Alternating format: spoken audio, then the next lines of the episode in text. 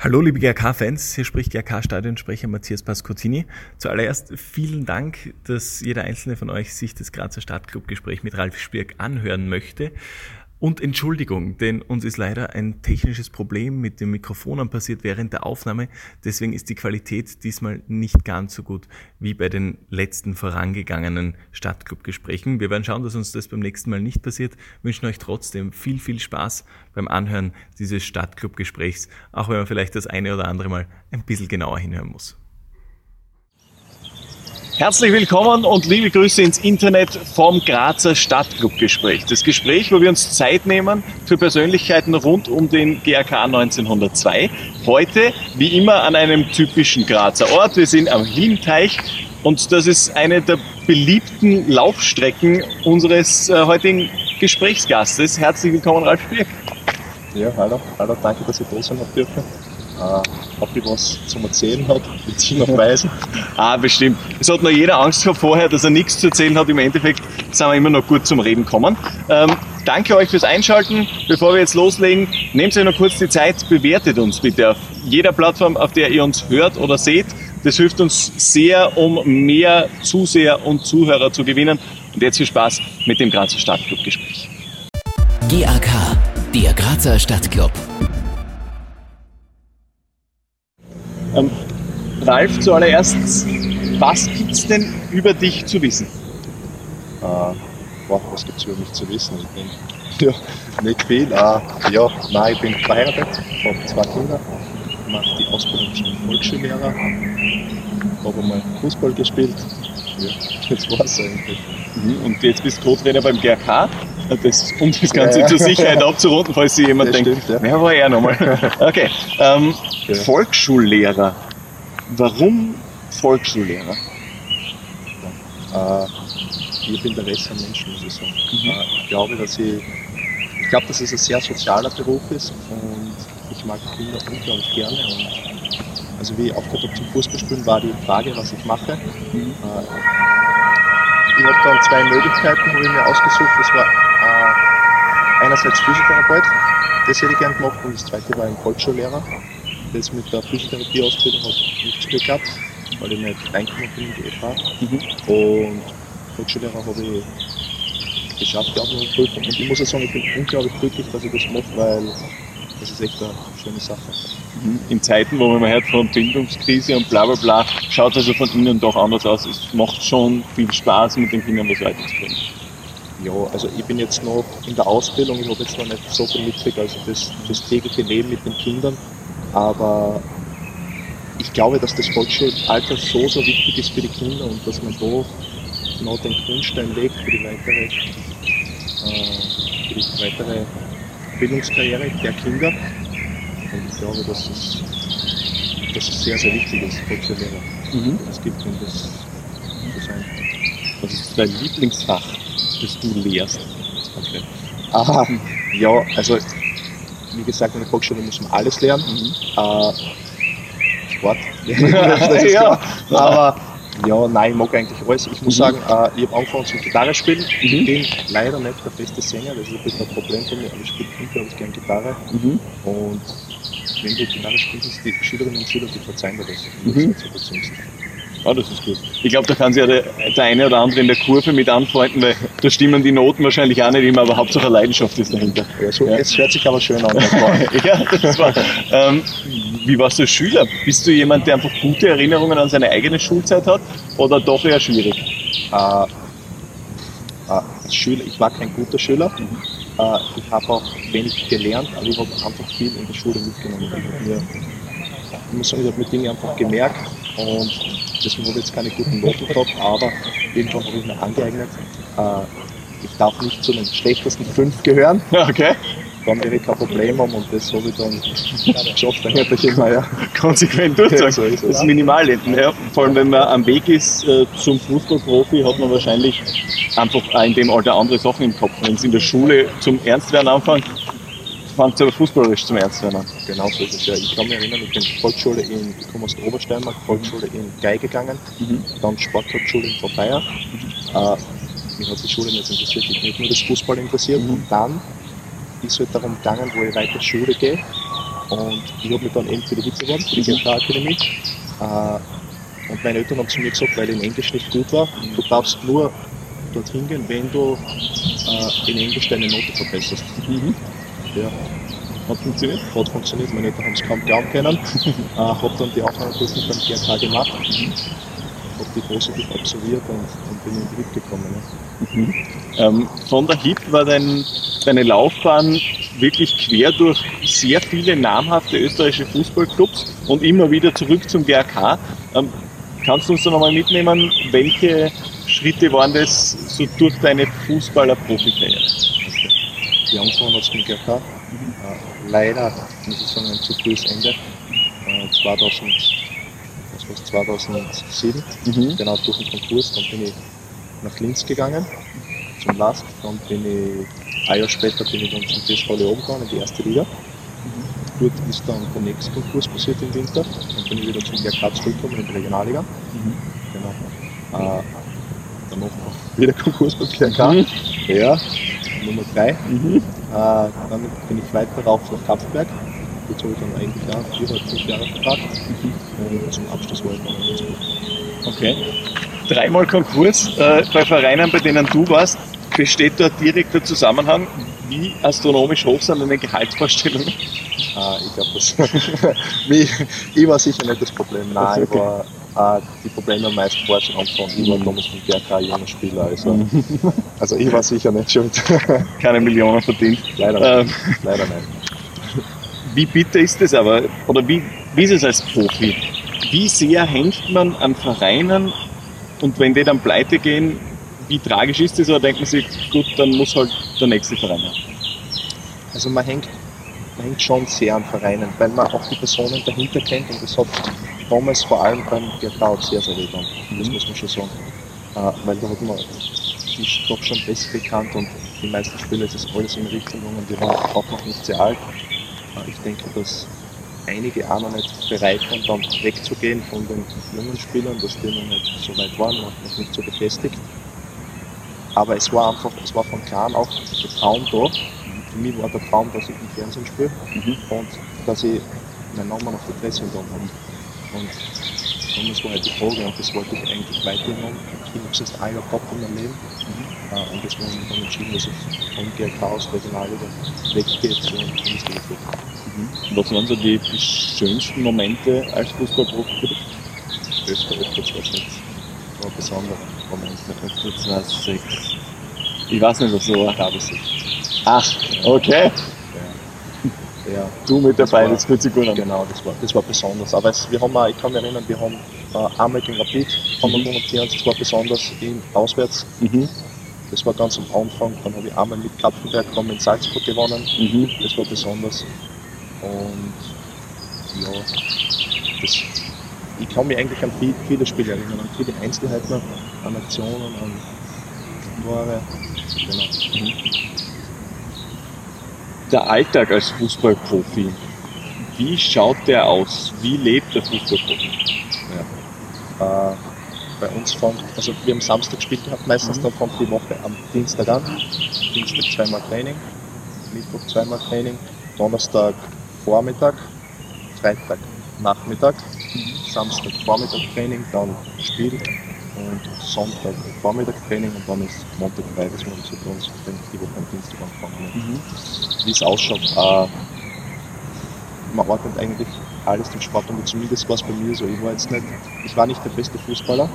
Ich habe es eigentlich eher durch meinen Einsatz und durch meinen Willen so weit hochdenken und weil ich eigentlich manchmal vielleicht mehr getan als der eine oder andere, der dann ein Dritter war als ich. Deswegen habe ich mich in anderen Dingen mehr zusammenreißen müssen. Okay. Das ist natürlich neben den Trainings, äh, die man selbst absolviert oder die man mit der Mannschaft absolviert, vermutlich auch viel mit so Repräsentationsaufgaben verbunden, wo man mal da für den Sponsor mal kurz zur Weihnachtsfeier vorbeischauen muss und winken muss und so Geschichten. Ist das was, was man in Kauf nimmt oder was einen doch sehr nervt, vor allem als jemand, der, der eben sagt, ich, ich brauche ein bisschen mehr Zeit am Platz, ich, ich möchte mehr trainieren, ich möchte mehr erreichen. Ja. Also das war eigentlich für mich nie ein Problem. Ich habe das eigentlich immer gern getan äh, und habe das auch ein bisschen genossen, weil Fußball zu sein ist ein Traum, wenn du weißt, dass die, du bist ja selbst dort gestanden und hast die Autogramme von den Spielern geholt. Und wenn du das eigentlich ausstellen hast dürfen und dass du den Menschen und den Kindern Freude machst, dann war das eigentlich was Besonderes. Ja. Mhm. Wenn es zu viel geworden wäre, wäre es natürlich was anderes gewesen, so wie es bei den großen Spieler, Spielern manchmal ist, aber bei mir war das, hat sich das in Grenzen gehalten. Mhm. Du hast in deiner Laufbahn bei sehr vielen Traditionsclubs angedockt. Wie wichtig äh, schätzt du das ein, Traditionsclubs für den österreichischen Fußball? Ja, ich glaube ich glaube mal, dass jeder Club wichtig ist. Also egal ob Tradition oder nicht. Aber ja, Traditionsclubs haben eigentlich so ein großes Fanpotenzial. Deswegen ist es, wenn du dort spielst, vielleicht noch mal ein bisschen besonderer. Ja. Mhm. Das war Wacker Innsbruck, ja. äh, der Last, der GRK, genau. logischerweise. Dann war deine Karriere aber doch für einen Fußballer eher früh vorbei. Warum? Ja, äh, ich habe ein paar Verletzungen gehabt leider in meiner Karriere, was äh, kein Problem ist, das ist so im Leben. Mhm. Äh, ich bin trotzdem sehr glücklich, muss ich sagen. Mhm. Und deswegen irgendwann dann, ich war dann, ich war jetzt 28, mhm. äh, war in Innsbruck. Ich habe im Sommer äh, Mädchen gekriegt, genau, mhm. oder war in Erwartung, ein Mädchen zu kriegen. Mhm. Und habe dann eigentlich seit 2015 oder 2013, wo ich Schmerzen gehabt im rechten Fuß, habe dann schon mit Krankenspiel aufzuhören und bin dann noch nach Innsbruck gegangen, weil ich gedacht habe, okay, vielleicht tut mir Ortswechsel gut und äh, es verändert sich was in meinem Kurs, ist dann leider nicht passiert und im Endeffekt irgendwann dann habe ich den Schlussstrich gezogen und es war okay. Es war okay und dann sesshaft geworden mit Familie, Kinder. Mhm. Erste Kind gekommen, mhm. dann Heirat, dann zweite Kind und jetzt habe ich keine Freizeit mehr. Be bereust du es, äh, das, das, die, das Profi-Dasein aufgegeben zu haben? Bereuen? Äh, ich vermisse den Fußball. Ja. Das muss ich schon sagen, dass ich das vermisse. Mhm. Äh, aber also ich mache jetzt das Studium eben als die Lehrerausbildung und das ist auch unglaublich schön. Das ist komplett anders, ich bin in einer komplett anderen Welt mit Studenten, Studentinnen. Mhm. Ah, das ist auch schön, muss ich sagen. Mhm. Das ist natürlich, wenn man dann Co-Trainer ist, ist ein bisschen eine Art Ersatzdroge, nehme ich mal an. Also du kannst ja zumindest so ein bisschen mitkicken ja. beim Training. Das stimmt, ja, aber mir fehlt der Wettkampf. Okay. Das, das dass ich am Freitag oder Samstag das hundertprozentige raushauen, dass ich dann wirklich die bis vier in der Früh nicht schlafen kann. Mhm. Äh, das fehlt mir, dass ich dann was geleistet habe, was Besonderes. Und so kann ich leider kann meine Arbeit unter der Woche machen. Mhm. Eigentlich mache ich die Arbeit, ich hilft halt ein bisschen. Ja. Äh, ja, und dann kann ich zuschauen, eigentlich, wenn es drauf ankommt. Mhm. Du bist schon so, so ein Wettkampftyp, oder? So der, der auf 120 Prozent ist, wenn es um was geht. Trainieren. Auch bei, äh, auch bei Prüfungen mhm. und bei diesen Dingen, wo ich eigentlich immer besser wie normal bin. Okay. Also schon. Also willst du auch, also ist das auch Ehrgeiz oder ist das einfach nur in dem Moment Leistung bringen können? Ja, ich kann es eigentlich nicht beschreiben. Ehrgeizig bin ich dann, ich, ich habe mich einfach immer besser gefühlt, weil mhm. wenn ich zum Beispiel so leben würde, wie ich am Wettkampf gelebt habe, mhm. von meinen Emotionen und so weiter, mhm. dann zwei Monate erledigt mit mir. Also war ich habe auch, ich habe immer meine Tage danach gebraucht. Ich habe äh, bei mir war, wenn Freitag, Freitag Spiel war, mhm. haben uns am Mittwoch war immer Vormittagstraining, da war schon regenerativ, du musst aber ein Abschlusstraining. Mhm. Und am Mittwoch habe ich mir dann noch, haben wir uns immer mit den Freunden in der Stadt getroffen oder irgendwo. Und ich habe mir meinen Cappuccino mit Schlag bestellt. Mhm. Das war so meine, meine Belohnung für die Woche. Ja. Und ab dem Zeitpunkt, wenn ich am Abend heimgekommen bin, Donnerstag in der Früh, war nur Fokus. Fokus ja. Ja, das ist hart, ja. aber auch heute als Trainer, wenn man dich so beobachtet, du bist so, wenn du so, wenn man so mit dir redet, ja, normal, einfach, also eher ruhig, würde ich fast sagen. Und dann aber an, in der Coaching-Zone auf einmal ey, volle Emotion und volle Energie in dem Moment. Das muss doch furchtbar sein, wenn man da sitzt und nichts tun kann als Co-Trainer, oder?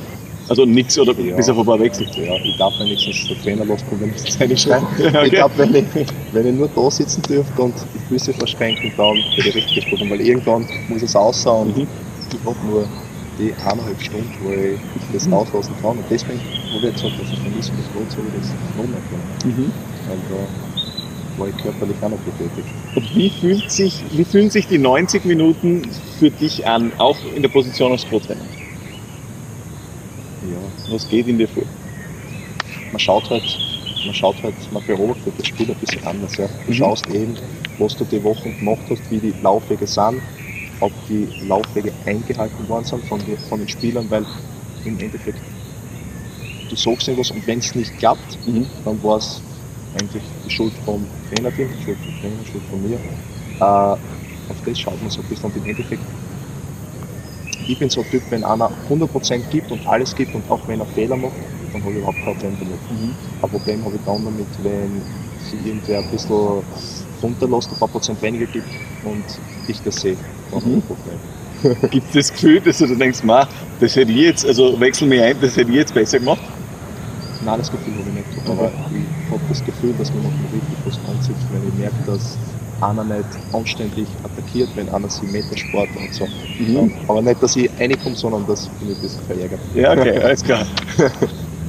Welche Trainer haben dich denn so in deiner Berufslaufbahn als Profi am meisten geprägt oder beeindruckt? Ja, äh, viele Trainer gehabt, die hat man, glaube ich, von allen Trainern was, was mitgenommen und jeder hat so einen anderen Stil gehabt, muss ich sagen. Äh, ja, ob es jetzt der Gregoritsch Werner war, äh, Söndergaard, Schmidt, Bus, Kumpheimer. Ich weiß nicht, wie jetzt, ich hoffe, ich vergiss keinen, aber weil es waren so viel und ich glaube, genau. äh, ich muss echt sagen, dass ich ein Glück gehabt habe, dass ich immer mit eigentlich guten Trainern zusammengearbeitet habe.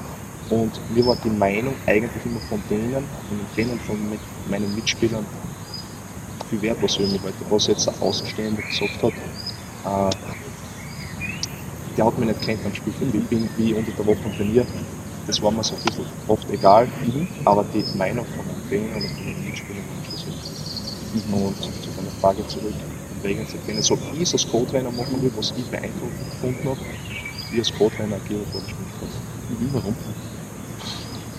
Weil er am auch die Menschen am Herzen drin sind. Ich kann mich erinnern, ganz Anfang, als ich rauf, äh, raufgekommen bin, war er unsere Ansprechperson. Er hat immer gesagt, ja, Spirk, Linhardt, Janosovic, Sandleitner, Lechner, raufkommen, Videostudio.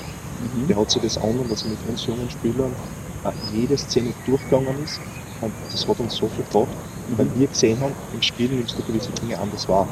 Äh, da glaubst du, du hast keinen Platz mehr gehabt und dann siehst du es im Fernsehen und denkst, okay, da habe ich doch noch den Platz gehabt, ich hätte das machen können, die Situation. Und das hat die eigentlich so viel vorangebracht und deswegen auch der Umgang, den was er mit uns gehabt hat, so freundschaftlich und ich bin mit ihm noch immer in Kontakt und ja, das so wie er, will es gerne ein bisschen machen. Ja. Also Menschlichkeit, Engagement, was, was macht noch einen guten Trainer aus aus deiner Sicht? Ja, aber auch, dass er das, das taktische Verständnis hat, dass er eine eindeutige Spielidee hat. Genau. Aber man muss auch sagen, auch der David zum Beispiel, habe mir bekannt, der hat ja auch zum Trainer gehört von, von Kapfenberg. Äh, und ich habe gewusst, dass es gut war. Das Ganze ja menschlich bekannt. Das war für mich auch ausschlaggebend, dass ich das dann im GK. Äh, und ich habe gehört, dass er, dass er guter Trainer ist von anderen Spielern, die, die ihn gehabt haben, dass er klare Idee hat, dass er Fußball spielen will. Ja, und deswegen glaube ich, passt das ganz gut. Ist es da manchmal schwer, die sozusagen netter Chef zu sein? Also du hast ja nur begrenzt Entscheidungsgewalt als Co-Trainer. Das stimmt, ja. Äh, der Chef. Äh, ich glaube, dass ich schon ganz okay bin. Äh, ich sage aber dann schon, wenn man was nicht passt, natürlich, der David trifft die letzte Entscheidung, das haben wir eh von Anfang an ausgemacht, das ist, das ist ganz klar, aber er sagt, er sagt mir auch manchmal nach meiner Meinung, ob er die Meinung dann annimmt oder nicht, das ist seine Sache, weil er ist der Chef. Und ja, wenn ich das so sage, so ist es. Okay. Es ist spannend auch äh, dieses, diese Dynamik zu erkennen, weil es gibt doch Spieler, wenn wir nicht alles täuscht, bei uns im Kader, die sind älter als du. Äh, funktioniert das immer? Er ist älter.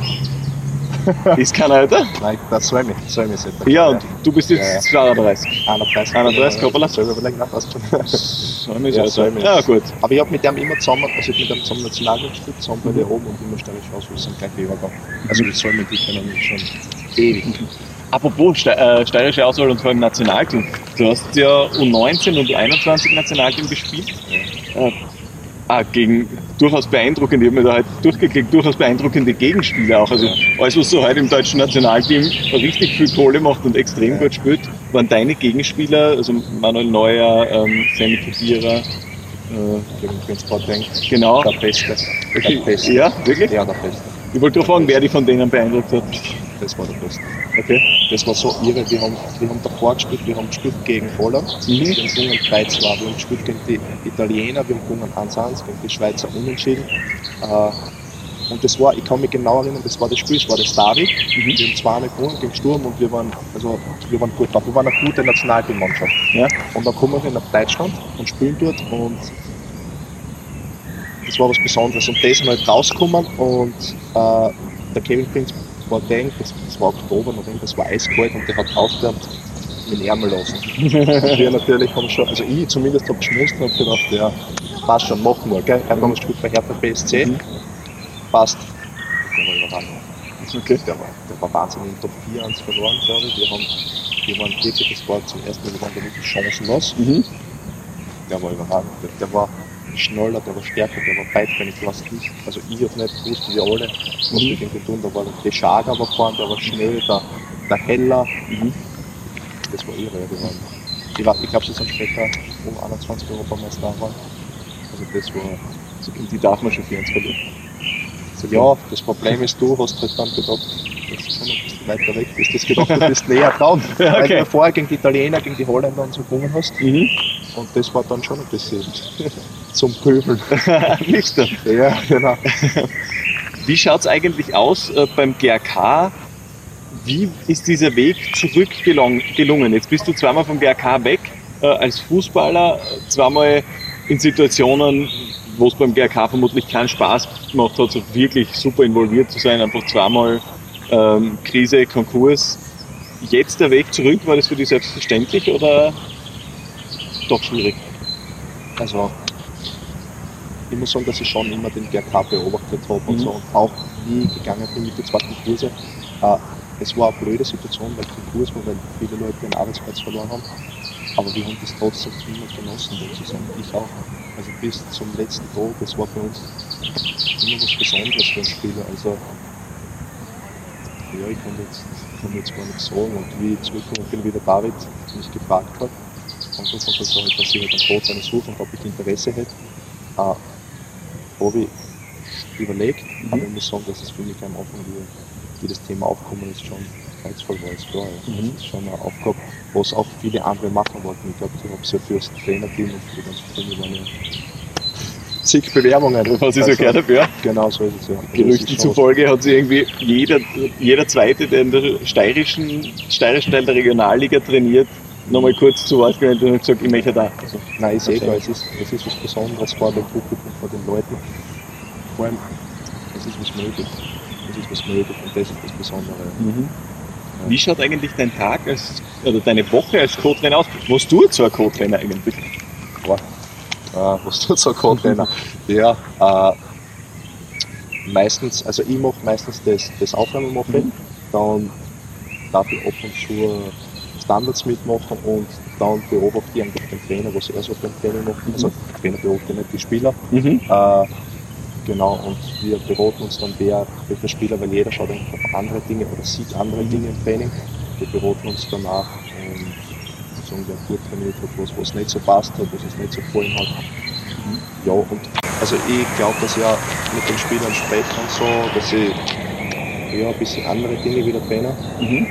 Obwohl der Trainer hat eh weniger Distanz, so wie ich es früher gekannt habe. Da war eigentlich der Trainer, hat viel mehr Distanz gehabt. Der Trainer war eigentlich eher bei der Mannschaft, bei David ein bisschen anders, Mhm. was auch super ist. Mhm. Und ja, und dann darf ich am Wochenende darf ich noch ein bisschen die Standards machen. Okay.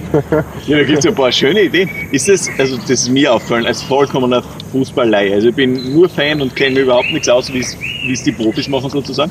Aber die neue Idee äh, läuft direkt nach bevor irgendwas passiert und wir schießen dann ein Tor, kommt der von dir. Ja, sowas erzählst du dann. Ha? Wir müssen das jetzt wirklich und das machen wir wirklich. Wir Ja. piepen das bitte durch. Also ab kommt ein langer Piep. Ja, Und dann bei können wir wieder einsteigen. Ja. Passt.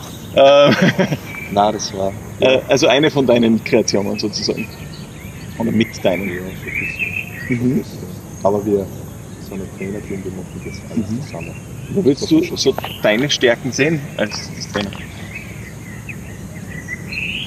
Ja, ich glaube eben, dass ich so ein bisschen das analytische Denken habe, ja, dass ich, ich sehe so ein bisschen andere Dinge auch bei Standards, bei Bewegungen, wenn irgendwer nicht dorthin geht, wo ich glaube, dass, ich, dass er was erben kann. Zum Beispiel, ich war ein Spieler, ich habe ja vorhin nichts verloren gehabt. Äh, so viele andere Spieler auch, aber ich habe trotzdem meine Tore gemacht. Ja, weil ich eben dann habe ich Situationen gehabt, wo ich durchmarschiert bin. Und ich glaube, dass das auch bei den anderen Spielern zum Erfolg führt. Zum Beispiel, jetzt wenn man sich Werder Bremen anschaut, die haben drei Spieler drin mit dem Backfeder, mit dem Eckenstein, mit dem Delaney, äh, Wanner Milosevic. Die gehen in die Box rein ohne irgendwas. Und von denen nimmt jeder zur Chance immer gespielt. Macht jeder Tore, so wie der Marco jetzt in die Box reingegangen ist. Beim Tor mit dem Kira. Der Alex kommt im Tempo 2 gegen 1. Das ist Mhm. Du sprichst jetzt das 1 zu 0 an gegen Bruck. Genau. Mhm.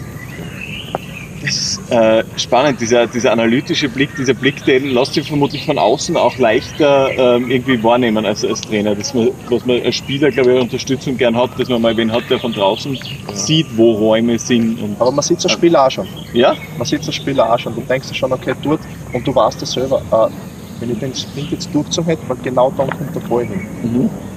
Genau, dann denkst du, du warum machst du das nicht? Ja, das ist nicht sagen, aber genau, und der kommt, ist egal, wenn du es dreimal machst, kommt er einmal dorthin, aber dann das eine Mal machst du das Tor und das kommt an. Du machst viele Wege umsonst, Mhm. nur für das eine Mal, und jetzt bin ich so lange, und wenn du ja, siebenmal den Weg machst und ein Tor kann oft schon reichen. Mhm. Eine lustige Eigenheit ist mir noch aufgefallen ähm, bei dir. Und zwar, bevor jedes Spiel losgeht, haust du den Spielern unglaublich fest auf den Rücken, jeden einzelnen. Zufall oder warum? Ich. Also das ist eher ein Liebesbeweis. Nein, das ist Wesentliche, das ist nicht so, das ist angenehm für die Spieler, also ein bisschen warm wird. Aha. Ja, okay. Aggressiv Das vielleicht zu, zu, Werk, zu Werk gehen. Ja. Also, ich wollte gerade sagen, es ist ein bisschen wie so, so. Wenn, weiß nicht, der Manfred Pranger, der Skifahrer, wenn dem vor dem Start irgendwie so ins Knack hat, ich hab gedacht, das ist eben sowas, so Aktivierungstaktik oder so. Ich hab's Ja. Okay. Deswegen Ja. gehe davon aus, Und- dass Uns ist es nämlich Spieler das auch aufgefallen. brauchen. Ja. Weil äh, wir sitzen ja, also ein Teil des Mediateams und ich als Stadionsprecher direkt vor dem Ausgang und ist das aufgefallen, weil auf einmal klatscht es hinten so bum, bum, bum. Dann schaut man mal, Das was ist da. nicht so schlimm, die Spieler, die Spieler tragen das wie Männer. Ja, man genau. Das ist, sie trainieren ja die ganze Woche dafür, hallo. Das muss ja funktionieren. Ja. Sehr gut. Was hat der ultimative Fußballer für dich? Was für Eigenschaften hat er? ultimativ Fußball. Boah. Ich glaube, dass das meiste der oben mitgibt. Ich glaube, dass jeder begrenzt ist, Mhm. aber du kriegst es einfach von oben mit. Mhm. Dass Messi hat einfach so viel gekriegt. Mhm. Äh, ich glaube nicht, dass der zum Beispiel mehr trainiert als die alle anderen. Cristiano Ronaldo, Mhm. ich glaube ich, hat sehr, sehr viel trainiert, hat Talent gekriegt und, äh, und auch den, äh, den Ehrgeiz gehabt, Mhm. dass er so weit gekommen ist, aber er kann trotzdem die Dinge, was der Messi kann, das Überspielen, die Pässe, das, das Feine, das, das kann er vielleicht trotzdem nicht. Mhm. Aber ich habe für jeden Spieler Respekt, der 100% aus seinen Fähigkeiten ausgeht. Das ist das, was, was mir gefällt. Und wenn der nur in der Unterliga spielt oder in der Gebietsliga und in der Landesliga, dann habe ich vor dem Respekt. Das war bei mir so. Ich, es hat einfach von dem, was ich von Gott, ich habe eh schon viel gekriegt, dass du so weit oben spielen kannst. Aber es hat dann wahrscheinlich nicht, nicht viel weiter oben gereicht. Und deswegen bin ich eigentlich bin halbwegs zufrieden. Es ist okay, natürlich, es kann immer besser verlaufen. Man hat dann, wenn es schon mal so ein bisschen geschafft hast, dann hast du natürlich höhere Ziele. Aber jedes begrenzt und wenn du das Optimum rausholst, kannst du glücklich sein, egal in welcher Liga du spielst. Dann kann man zufrieden sein. Jetzt besticht unsere Mannschaft, finde ich, momentan extrem durch ihr Kollektiv. Also wenn einer mal einen schlechten Tag hat, gibt es immer jemanden, der den, denjenigen auffängt.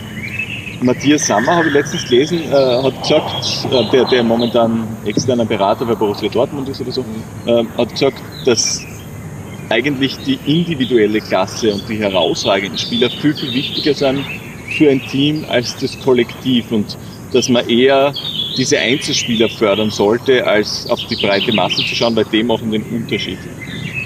Und er hat daraufhin auch gesagt, dass quasi Akademie und Co. da nur mal gleichförmige Spieler rauskommen, das eigentlich nicht so viel wert ist. Siehst du das ähnlich oder anders? Ich glaube, dass Einzelspieler schon den Unterschied ausmachen, mhm. aber dass du trotzdem ein gutes, gutes Kollektiv brauchst, in, in den Sphären, wo, die sprechen, äh, da hast du auf der ganzen Welt, denkst du, Einzelspieler außer die überragend sind. Mhm. Aber die Möglichkeit haben wir nicht. Und wir haben ja auch sehr, sehr gute Einzelspieler, das muss man schon sagen. Aber sie arbeiten jetzt im Kollektiv super zusammen, sie machen Wege, die was für die anderen gut sind und das ist das Besondere. Das heißt, wir haben jetzt nicht einen drin, der hat 15 Tore und der nächste hat drei, sondern in der Rückrunde kann jeder Tore machen. Und ich finde, das ist, das macht der Mannschaft aus und geht jeder gern hin, wenn er, wenn er weiß, dass er seinen Teil dazu beiträgt, beiträgt zu dem Ganzen, mhm. dass man geschätzt wird. Genau. Also ich bin eigentlich Mannschaftsspieler. Jetzt warst du als Jugendtrainer äh, aktiv und wir haben mit der Kampfmannschaft 2 momentan auch eine Mannschaft, die vorne mitspielt. Trotzdem wirkt es in den letzten Jahren so, dass der Sprung von Kampfmannschaft 2 zu Kampfmannschaft 1 nur den allerwenigsten gelingt. Ähm, woran liegt es? Warum können die Spieler der Zweier momentan nicht so richtig andocken? Äh, ich bin ein bisschen später dazugekommen, mhm. Jugendtrainer meine ich, war Akademie-Koordinator, genau, also genau für die, für die Spieler, zum Beispiel jetzt Jahrgang 2004, die was dann in die Akademie gehen, also beratende Tätigkeit habe, dort gehen wir hinfahren, spreche mit denen. Äh, es ist ein bisschen so, dass die besseren Spieler gehen in Akademien mhm. äh, und es bleiben dann noch welche da, äh, was dann halt schwierig ist, weil wenn du, wenn du immer noch bessere Spieler hast, dann kannst du dich nach oben entwickeln. Mhm. Das heißt, und für die ist es dann auch ein bisschen schwer, weil sie, weil das ganze Tag ist natürlich das, das nach oben hin. Und dann bleiben sie oft vielleicht ein bisschen in der Entwicklung hängen. Mhm. Äh, aber ich glaube, dass das jetzt in Zukunft besser wird, weil äh, immer mehr Spieler beim DRK bleiben wollen. Mhm. Und man muss auch sagen, dass der DRK nicht mit einer anderen Landesliga-Mannschaft zu vergleichen ist. Da muss man wirklich schon sehr, sehr guter Junge sein, damit man da oben reinkommt, weil wir müssen immer 120 Prozent geben, äh, die anderen auch so viel tun und es ist nicht einfach. Es ist mhm. nicht einfach. Das ist, aber ja, sie werden das schon machen. Ich glaube, dass es jetzt besser wird in Zukunft, dass mehr rauskommen. Es sind ja wirklich gute Spieler da geblieben. Mhm. Und wir hoffen, dass es mit der noch mhm. Wir nehmen das Gespräch übrigens gerade am Dienstag auch vor dem Schladming-Spiel. Wir werden das aber vermutlich, nachdem das alles geschnitten gehört und so weiter, erst nächste Woche dann veröffentlichen. Das heißt, bitte Vorsicht bei all dem, was wir jetzt erzählen. Das ist Stand vor dem Cup-Halbfinale gegen Schladming und hat vielleicht später keine Gültigkeit. Ähm, mal schauen. Nur würde ich so Stand jetzt mal deine Einschätzung hören, wie zufrieden du mit der Entwicklung der letzten Wochen bist und wo du glaubst, wo die äh, für unsere Mannschaft noch hingehen kann. Also ich glaube, dass man sehr, sehr zufrieden sein kann, weil sagen, ich habe persönlich auch damit nicht gerechnet, dass wir so viel gewinnen. Ich glaube nur AX seit dem Winter und seit der David da ist, noch einmal, ich glaube, der hat überhaupt noch nie verloren. Äh, ja, es ist schon was Besonderes, weil ich habe gesagt, man kann nicht jedes Spiel gewinnen. Und jetzt stehen wir da und wir gewinnen, wir gewinnen, wir gewinnen, keine Ahnung. Ja, deswegen, wir dürfen keinen Zentimeter nachlassen, das muss, einer, das muss uns allen bewusst sein, den Spielern auch, so wie uns. Und dann hoffe dass wir das gut über die Bühne Saison. Mhm. Ist der Meistertitel schon Thema für uns Fans, klar. Das ist Thema, sobald wir vorne sind, ist das automatisch. Mir kommt vor, als Trainer ist man immer ein bisschen bemüht, dieses äh, Wir schauen von Spiel zu Spiel äh, irgendwie auch in die Köpfe der Spieler zu prügeln. Funktioniert das bei so einer Situation, wie sie jetzt beim WRK herrscht? Ich glaube, dass jetzt ziemlich schwierig wird. Bis vor zwei Wochen habe ich gesagt, ja, schauen wir mal. Mhm. Wir, wenn wir unsere Punkte machen, wenn wir so viel gewinnen wie möglich, dann schauen wir, was im Endeffekt rauskommt. Und jetzt seit, seit letzter Woche, schon vor dem Druckspiel, muss ich sagen, habe ich auch schon ein bisschen angefangen zu glauben, dass da was möglich ist. Ja. ja. ja, muss ich offen und ehrlich sagen. Ja. Und das, das ist bei den Spielern jetzt gleich so. Wir sind jetzt mhm. vier Punkte vorne, jetzt brauchen wir nicht mehr irgendwie sagen, dass wir nicht mehr jetzt der Favorit sind, weil wir haben auch sehr, sehr gut gespielt. Mhm. Wir dürfen nur keinen Zentimeter nachlassen. Mhm. Das ist entscheidend. Es scheint am Ende auch ein, ein Wettkampf der Kräfte zu werden, wer irgendwie noch am meisten Energie, Energien hat. Der Spielplan ist extrem dicht, vor allem mit Steirer Cup in Kombination, viele, viele Spiele. Für wie schlau hältst du diese Einteilung mit Steirer Cup und Co.? Ich glaube, dass die Termine ein bisschen ungünstig fallen für uns. Dass wir jetzt am Donnerstag in Stadion spielen und dann am Samstag in, in Lerogen, das ist eigentlich zwei Tage nach dem Spiel wird jeder Fußballer sagen, dass das eine Katastrophe ist, weil das ist der Tag, wo du am meisten müde bist. Mhm. Im Endeffekt haben wir versucht, das Spiel zu verschieben. Mhm. Und auf der anderen Seite muss ich aber fairerweise sagen, ich verstehe Stapeln, warum sie das nicht verschieben. Das ist, für, das ist Donnerstag, der Feiertag, das ist für sie Volksfest. Mhm. Wir so viel Leute wie möglich haben, warum solltest du das auf Mitte von oben verschieben, mhm. von Arbeitstag? Mhm. Noch dazu steigen für sie die Chancen am Donnerstag, dass da was möglich ist. Also ich verstehe Stapeln, aber für uns ist es bitter und günstig. Was macht man dann, damit man eben Leute zwei Tage später wirklich noch fit kriegt, dass man die Beine irgendwie äh, nochmal munter macht? Äh, Gibt es so eine Eistonne oder so? Macht das Sinn? Ja, sicher, das macht Sinn. Ja, wir haben seinen Rottenmann, wo wir es gehabt haben, sind wir dann noch auslaufen gewesen und ja, ja, wir werden die ganzen Dinge machen, aber ich denke, dass auch Spieler denke ich, austauschen werden, dass die Spieler, die was spielen in Frage kommen, nicht nicht durchspielen werden, so wie gegen, gegen Tal, wo wir ja anfangen in der die Spieler zum Wechseln. Ich denke, dass das diesmal ähnlich ablaufen wird. Mhm. Nochmal kurzer Blick in die weitere Zukunft. Wo soll es für dich hingehen persönlich in den nächsten fünf Jahren und wo soll es aus deiner Sicht zu den GRK hingehen? Aus meiner Sicht persönlich, ich würde jetzt einmal meine Ausbildung abschließen als Volksschullehrer, das ist für mich eigentlich jetzt einmal das, das Wichtigere. Also das ja, und sportlich schauen wir, schauen wir, ich kann das nicht sagen. Ich bin, also Schule, das ist für mich an erster Stelle, muss ich jetzt echt sagen, weil mhm.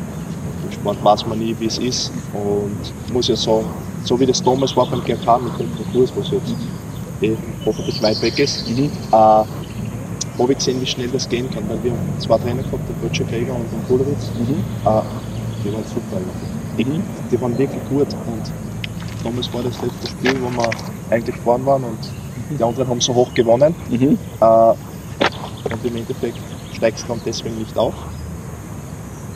Wir sind wieder im Konkurs und für die ist es dann schwer geworden. Aber wenn wir aufgestiegen werden, werden die zwei, was wirklich gute Trainer sind, im Radl drin gewesen, im Profigeschäft als Trainer. Äh, ja, und so ist eigentlich ganz schwierig. Das ist oft ein bisschen ein Glückssache.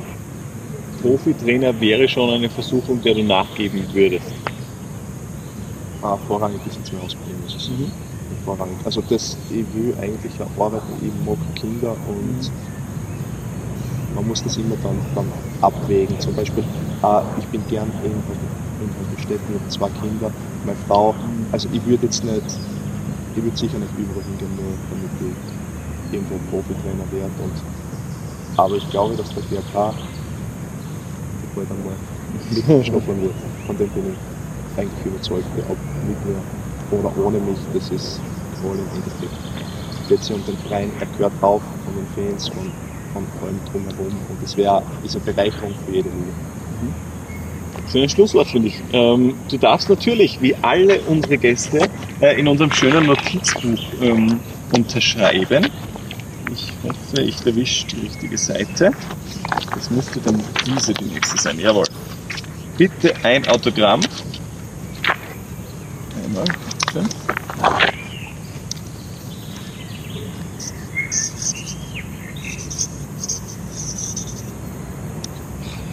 Schön Naja, naja. Na, ich finde schon. Naja. Schön. Also wir zeigen das mal kurz in die Kamera. Ja, Schulschrift ist es nicht. ja, gut. Keine Schulschrift. Die Volksschulkinder in Zukunft nicht genau ja. nachschauen. Wunderbar. Äh, danke vielmals äh, fürs Gespräch, danke für die Offenheit, für die spannenden Antworten und toi toi toi fürs Saisonfinish. Und an alle Zuseherinnen und Zuseher, an alle Fans nochmals die dringende Bitte und der Hinweis, abonnieren, falls ihr es noch nicht gemacht habt, auf YouTube, auf Apple Podcast wo, oder wo auch immer ihr diesen Podcast, das Grazer Stadtclub-Gespräch hört oder seht und gern auch bewerten. Im Optimalfall noch mit fünf Sternen und nicht mit weniger. Das wäre richtig super. Äh, euch eine schöne Zeit und bis zum nächsten Grazer Stadtclub-Gespräch. Ciao. Ciao. GAK, der Grazer Stadtclub.